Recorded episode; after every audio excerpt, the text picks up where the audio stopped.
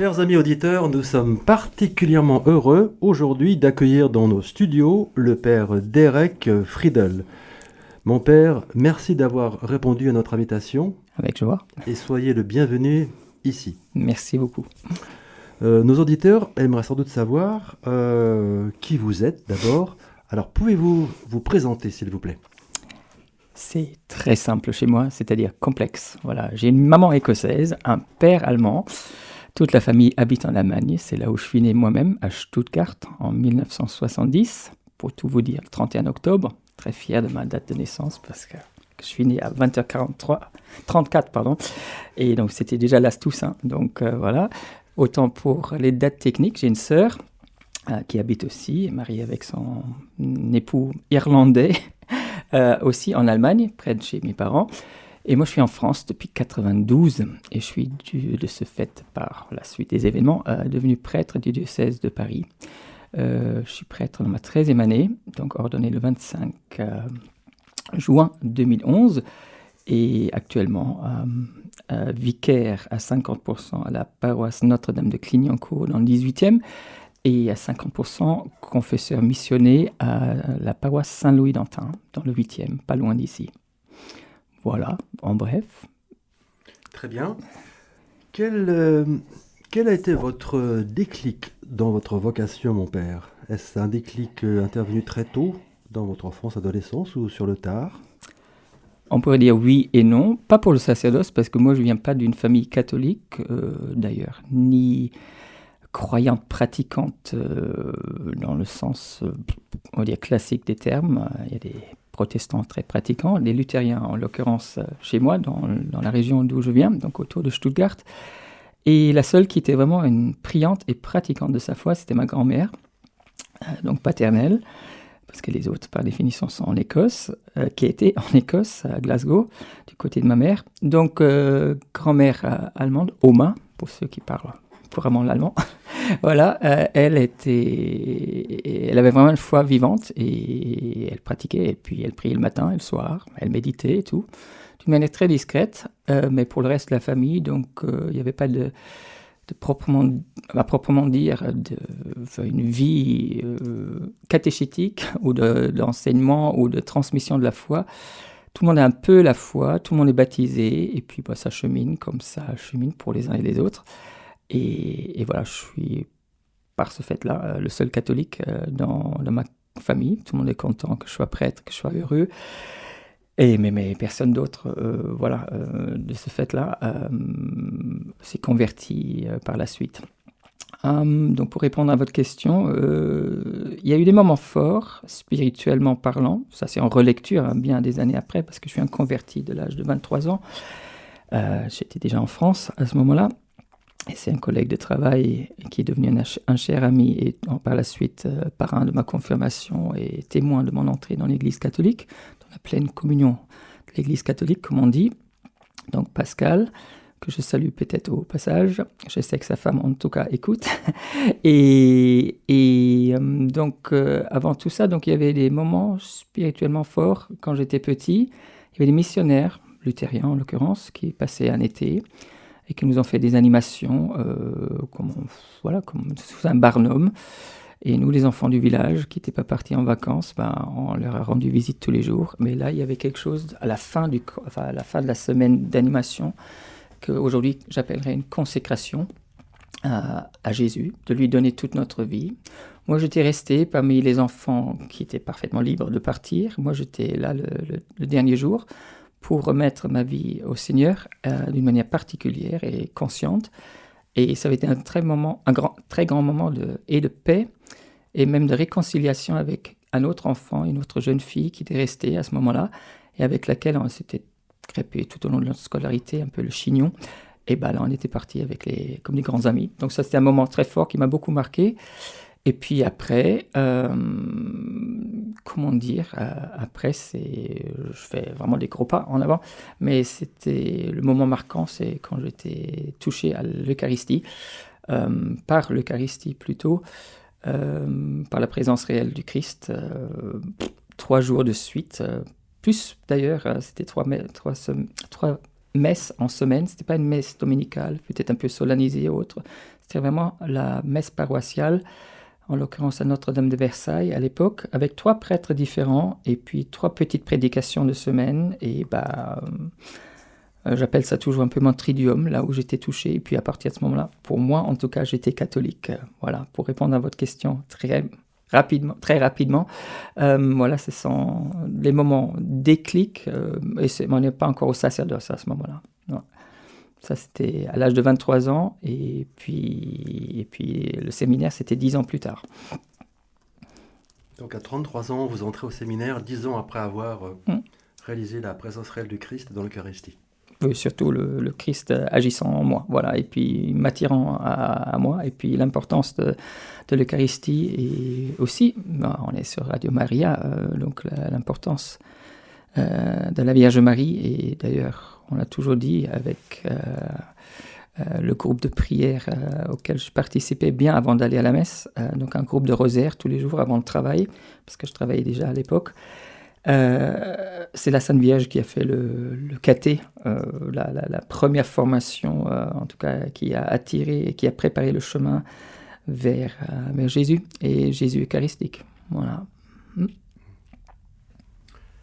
Quelles sont les grandes figures ou les événements ou les grands événements qui vous ont particulièrement marqué depuis le début de votre sacerdoce ou encore aujourd'hui?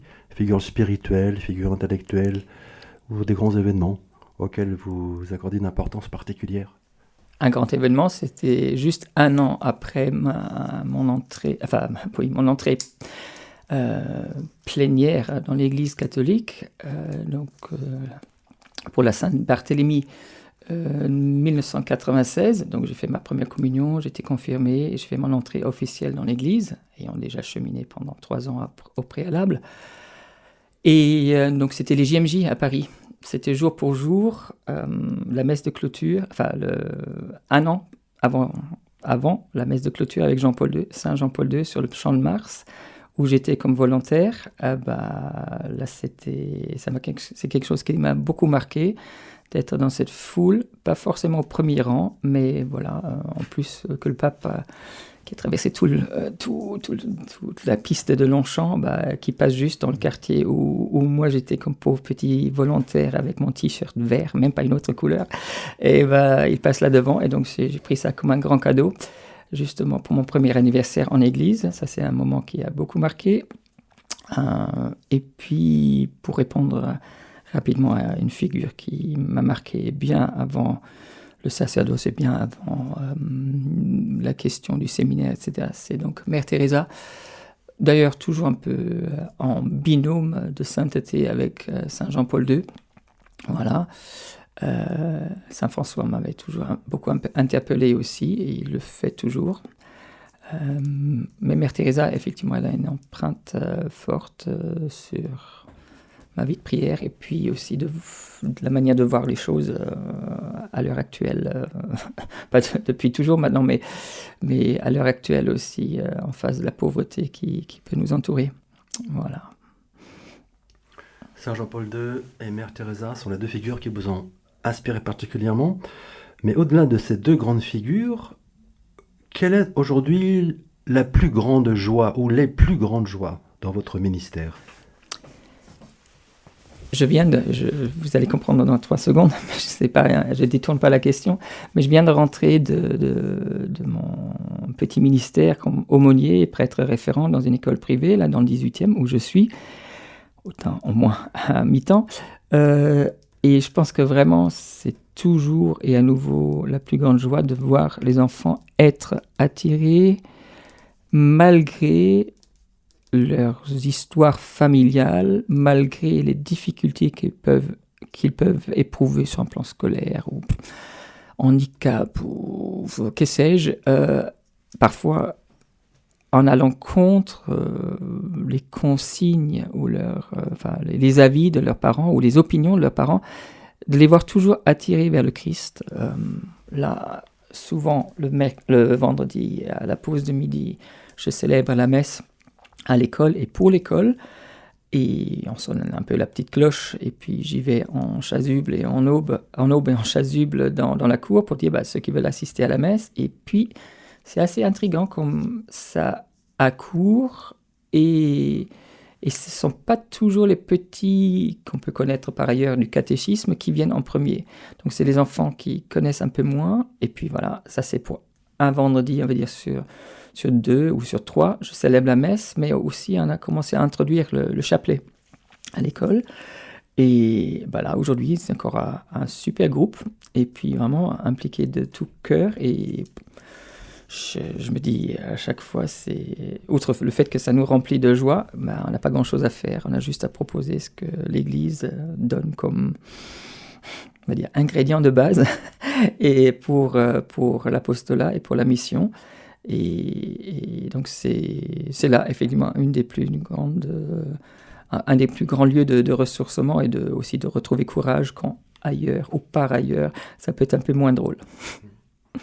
Parmi ces enfants et adolescents qui viennent vous voir spontanément, y a-t-il une raison qu'ils vous donnent pour être attirés euh, Est-ce que c'est une transcendance qui manque aujourd'hui qu'ils recherchent? Est-ce que c'est plutôt le catholicisme, la liturgie, votre personnalité? Est-ce que c'est un ensemble de raisons? Alors, je suis bien conscient que je ne suis pas perçu comme ennemi, mais je ne suis pas un Jean Bosco, je ne suis pas comme d'autres prêtres, voilà, qui, euh, je, suis juste normal, on va dire, et, donc ce n'est pas ma personnalité qui les attire, ça c'est clair, parce que je peux maintenant envoyer d'autres enfants ou les animatrices sonner la cloche, donc ils ne viennent pas à cause de moi.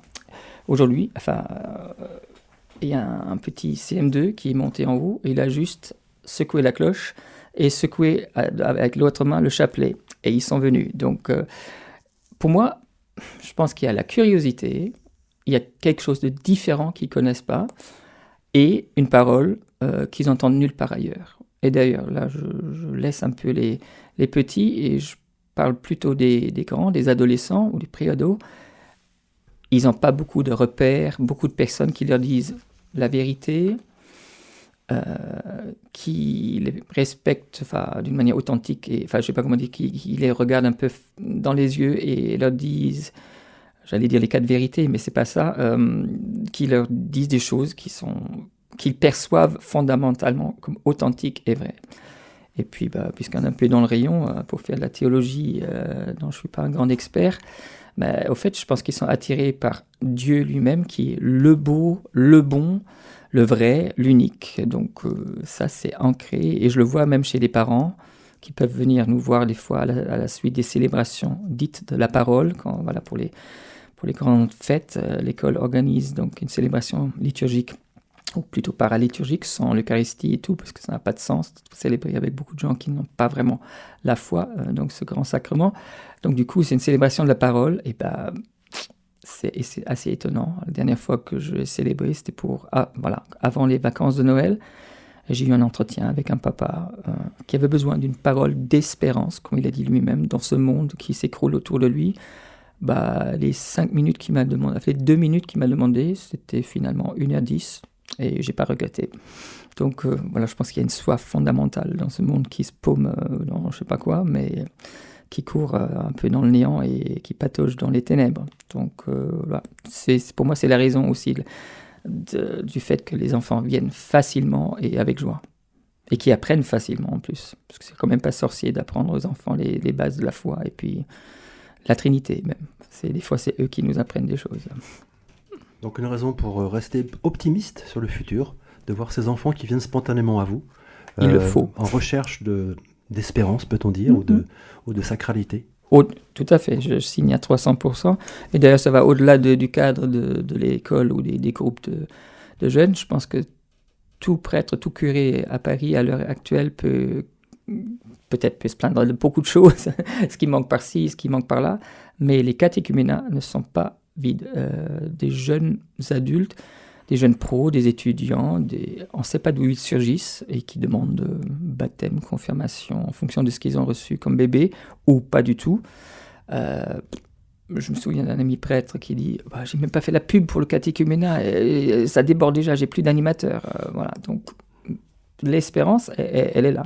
Après, à nous aussi de voir comment on les accompagne au-delà de, la réception des sacrements et de rentrer vraiment dans une vie chrétienne euh, proprement dite. Ouais. Donc ça, c'est toujours, c'est une deuxième phase, mais l'attraction, Dieu attire encore ça. Je, je mets ma main dans le feu, et même les deux. Dieu attire encore et toujours.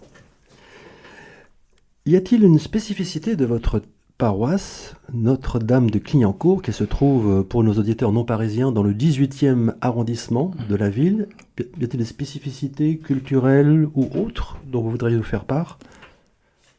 Euh, Moi, je viens d'arriver là dans le quartier proprement dit, donc autour de la mairie du 18e. On est juste en face avec l'église. Euh, donc seulement depuis le mois de septembre. J'avais été déjà en premier ministère un peu plus loin dans le quartier, donc à Sainte-Geneviève des Grandes Carrières, qui est plus loin dans le quartier, rue Championnet. Voilà, euh, plus caché que, Notre-Dame de, Clignancourt-. Et j'ai envie de dire la première spécificité de Clignancourt, enfin de Notre-Dame de Clignancourt, c'est la plus grande église du quartier. On est juste au pied du Sacré-Cœur, donc sur le flanc nord, enfin au pied du flanc nord. Et dans le jargon, on aime bien rigoler en, l'appelant, la cathédrale du Nord. Il y a d'autres cat- sous-cathédrales dans Paris, voilà. Mais non, c'est une, grande église. Si je me souviens bien, c'est la quatrième, la plus longue de Paris. Mais tout ça, c'est secondaire. Mais au fait, elle attire pas mal de. Enfin, euh, j'allais dire drainer, mais c'est pas le, mot qui est juste. Mais elle attire de, plus loin. Euh, donc voilà, c'est la première spécificité. Et elle est mixte dans sa, hum, dans sa composition. Ça, ça peut arriver à bien d'autres endroits, c'est clair, mais c'est un quartier qui, d'un côté, a des grands immeubles et, comme on dit aussi, a une population à fond bobo. Ceux qui ne connaîtraient pas cette expression, bohème, euh, bour- bour- bour- bourgeois bohème, donc les bobos euh, qui sont sur les terrasses, etc.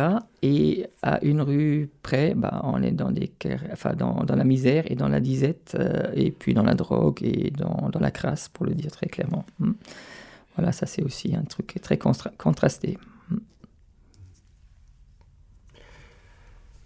Nous arrivons bientôt, malheureusement, vers Derek, à la fin de notre émission, mais nous avons encore deux minutes. Pourriez-vous nous citer ou nous indiquer le, ou les passages préférés des évangiles? Pas plus que je l'ai traité ce matin avec les enfants, il est tout frais. Et puis, c'est fait, c'est ma parole que j'ai reçue, alors pas du tout d'une manière spirituelle, mais très techniquement sur un, petit, dans un petit carnet, euh, lors du fameux passage des missionnaires, quand j'ai évoqué un peu au début de, de mon parcours, enfin de l'émission, euh, donc euh, les missionnaires luthériens qui, voilà, qui ont distribué des petites Bibles. Et puis là, il y avait Jésus est le chemin, et un peu plus petit, la vérité et la vie. Et à un moment donné, bah, suite à ma conversion, j'ai réalisé que cette parole, elle avait toujours été présente dans ma, dans ma mémoire. En tout cas, elle a, jailli spontanément euh, au, moment de ma conversion. Donc, elle était semée quelque part quand j'étais plus petit. Et puis voilà, elle a rejailli. Donc, euh, Jésus est le chemin, la vérité, la vie. Bien sûr, euh, étant un peu un petit disciple de Mère Teresa, c'est j'ai soif que Jésus prononce sur la croix, cette soif des âmes, d'être aimé par les âmes et de pouvoir aimer les âmes. Dernière question, Père Derek, avant de terminer notre émission. Y a-t-il euh, un ou deux projets qui vous tiennent particulièrement à cœur, euh, en plus de ceux que vous nous avez déjà mentionnés? Des projets. Alors, les, projets, c'est pour les curés. hein. Les, les vicaires peuvent toujours proposer. Mais voilà, euh, nous avons déjà un centre aéré, nous avons une aumônerie qui tourne. Bah, éventuellement, de, sortir un peu plus avec, euh, avec notre proposition vers des personnes qui ne pensent pas qu'il y a quelque chose à, à voir et à entendre et à recevoir euh, de la part de l'Église ou de la part de Dieu.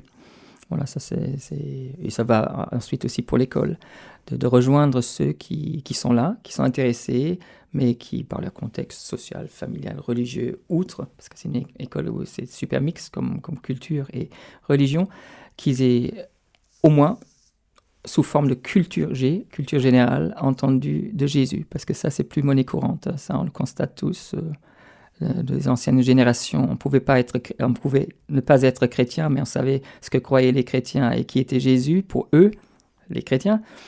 Bah, Maintenant, on touche un peu une nouvelle génération où Jésus, ça s'écrit comment? Euh, Voilà, donc il y a un travail, euh, tout en étant, comme je l'ai déjà dit, devant le mystère et émerveillé devant ce mystère que, Dieu appelle et qu'il attire euh, les gens où on ne pensait pas.